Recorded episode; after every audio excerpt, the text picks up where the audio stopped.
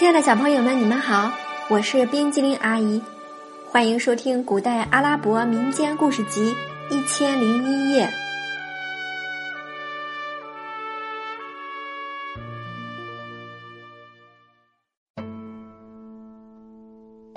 接下来我们要讲的是《波斯三姐妹》第二集《巴曼寻宝》。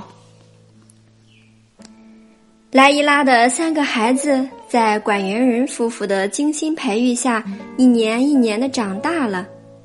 他们都受到了良好的教育，三个孩子都很聪明漂亮，夫妇俩为他们骄傲。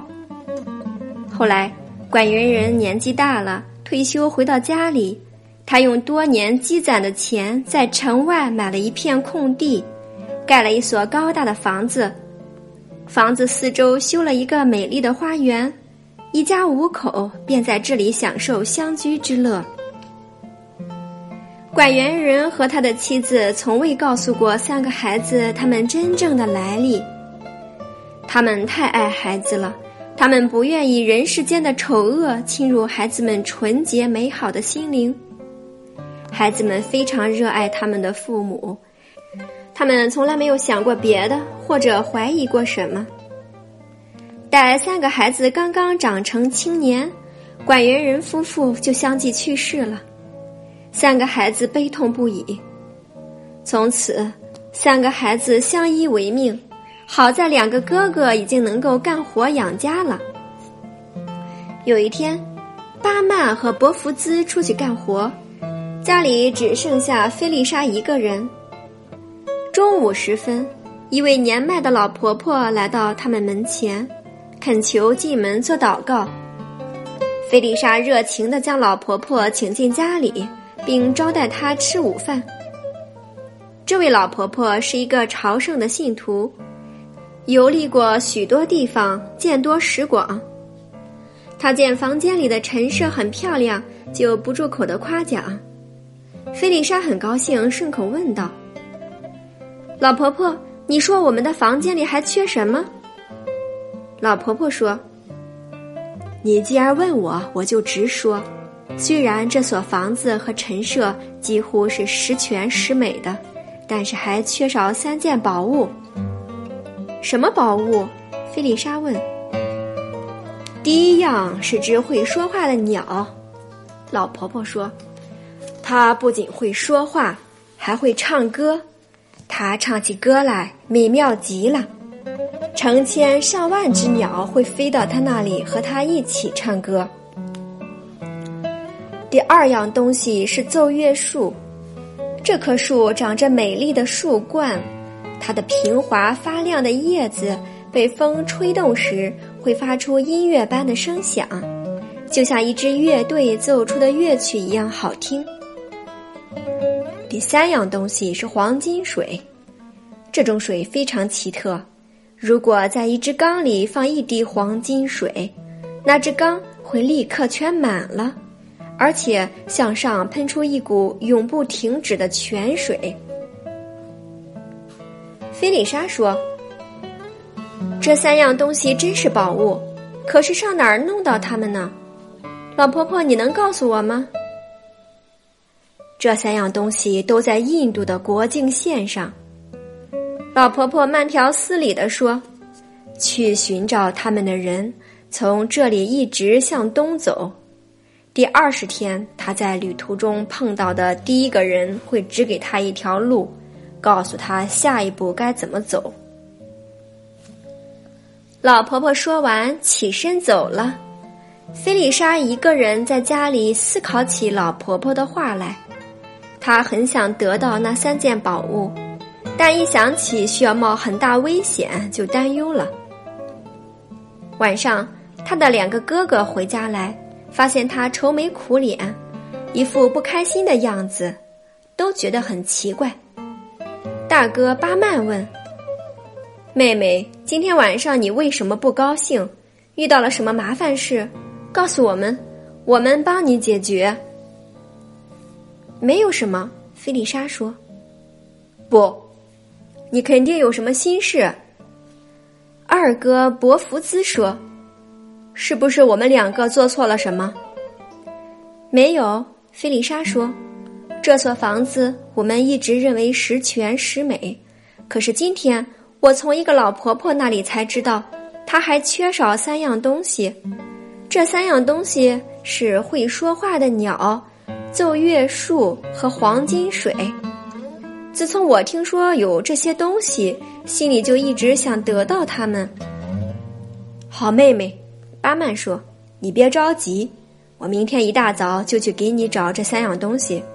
老婆婆告诉你哪里有这三样东西吗？她说这三样东西都在印度的国境线上。去寻找他们的人从这里一直向东走。第二十天，他在旅途中碰到的第一个人会指给他一条路。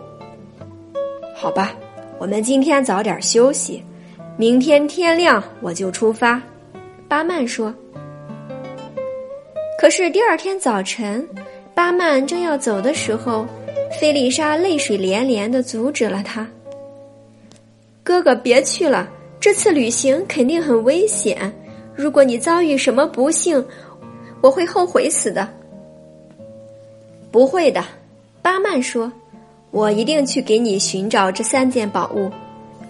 只是我走以后，你和伯福兹一定挂念我。”我这里有把神奇的猎刀，它可以告诉你们我的命运如何。巴曼边说边从腰间解下一把带鞘的猎刀，递给菲丽莎。妹妹，他说，不管什么时候你和伯夫兹想要知道我的情形，就把这把刀从鞘里抽出来。如果猎刀明亮闪光，那就说明我很好，没遇到什么危险。如果上面沾了血，那就说明我遇到了不幸。巴曼说完，向妹妹和弟弟告别，骑上马向东奔去了。他走啊走啊，翻过七座高山，跨过六条大河，在第二十天的早晨，他碰见的第一个人是一个丑陋不堪的老人，正在一棵大树下坐着养神。只见他满头白发，胡子很长很长，一直拖至地面，身上几乎没穿衣服，只在腰间缠了一块破麻布。巴曼走到老人面前，恭敬地问：“早晨好，先生。”老人慢慢抬起头，咕哝着什么，因为他的胡子太厚，巴曼什么也听不清楚。老先生。您的胡子太厚太长了，让我帮您剪一剪吧。”巴曼说，从挎在身上的袋子里掏出一把剪刀。老人点了点头，巴曼帮他剪起来。胡子被剪掉之后，老人的脸显得年轻多了。巴曼笑着说：“您看起来比原来年轻了。倘若有面镜子照照，您可能都不认识自己了。”老人很高兴，哈哈大笑起来。他说：“孩子，我真感谢你。如果我能帮你做点什么，我会很快乐的。”老先生，我是从遥远的地方来寻找会说话的鸟、奏乐树和黄金水的。巴曼说：“有人告诉我，他们就在离这儿不远的地方。您给我指一条路，告诉我究竟怎么才能找到他们呢？”听完巴曼的话，老人脸色大变。他说：“小伙子，我劝你还是回家吧。我是知道这些宝物在什么地方，但是路途太难走，一路充满危险。好多人都到我这里问过路，我指给了他们，他们却一个也没回来。如果你还想好好活着，最好就到此止步吧。”不，不管路上有什么危险，我一定要去试试。”巴曼坚决地说。老人见巴曼一定要去，便从身上的一个破布袋里掏出一个球，他把球递给巴曼说：“年轻人，既然你有决心，就去吧。不过你一定按照我说的去做，否则你就回不来了。”老人咳嗽一声，继续说。把这球扔在你面前，它会一直向前滚。你骑马跟着它。当他停在一座山脚下时，你就下马来，把缰绳套在马脖子上，然后爬山。你会在这座山上看见许多巨大的黑石头，它们都是那些寻找三件宝物的人们变的。你要从容不迫地往上爬，听到什么声音都不要回头。如果你管不住自己回头看了，哪怕一眼。你也会连人带马变成黑石头，就像山上到处躺着的一样。到了这座山的山顶上，你会看到一只笼子，里面有一只会说话的鸟，它会告诉你到哪里寻找奏乐树和黄金水。巴曼记住老人的话，谢了老人，向老人告别。他骑上马。把球向前一扔，球滚得飞快，巴曼的马跑起来才能追上他。走了大约一天的功夫，他望见了一座高山，那球在山脚下停住了。巴曼跳下马来，把缰绳扔在马脖子上，任他去了。他独自一个人往山上爬，他看见满山都是大黑石头，异常惊骇。刚爬了十几步，就听见背后传来吓人的喊声。起初，他记着老人的叮嘱，告诫自己不要回头。可是喊声越来越大，越来越近，越来越吓人。他的大脑都要炸了。他想歇一歇，镇定一下自己，可是腿不听使唤，一个劲儿的颤抖。最后，他的头晕眩起来。神经失去了控制，下意识的回过头去，什么也没看见，他就变成了一块黑石头。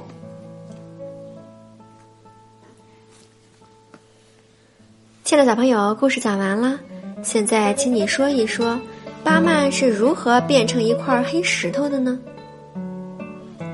今天冰激凌讲的故事《波斯三姐妹》第二集《巴曼寻宝》就到这里了，咱们下次再见，拜拜。